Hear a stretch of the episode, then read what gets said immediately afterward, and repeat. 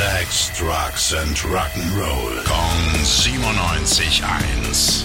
Rock News. Es gibt gleich zwei schlechte Nachrichten aus der Rockwelt. Wir schauen zuerst zum Magnum.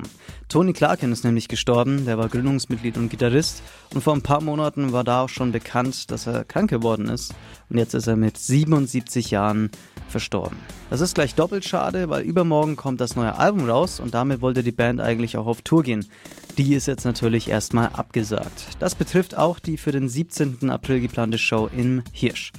Und als ob das noch nicht genug wäre, ist auch noch ein ehemaliger Scorpion von uns gegangen. James Kotek war 20 Jahre Drummer bei den Scorpions, länger als jeder andere. Davor auch noch bei Dio und bei der Schenker Group war er auch mit dabei.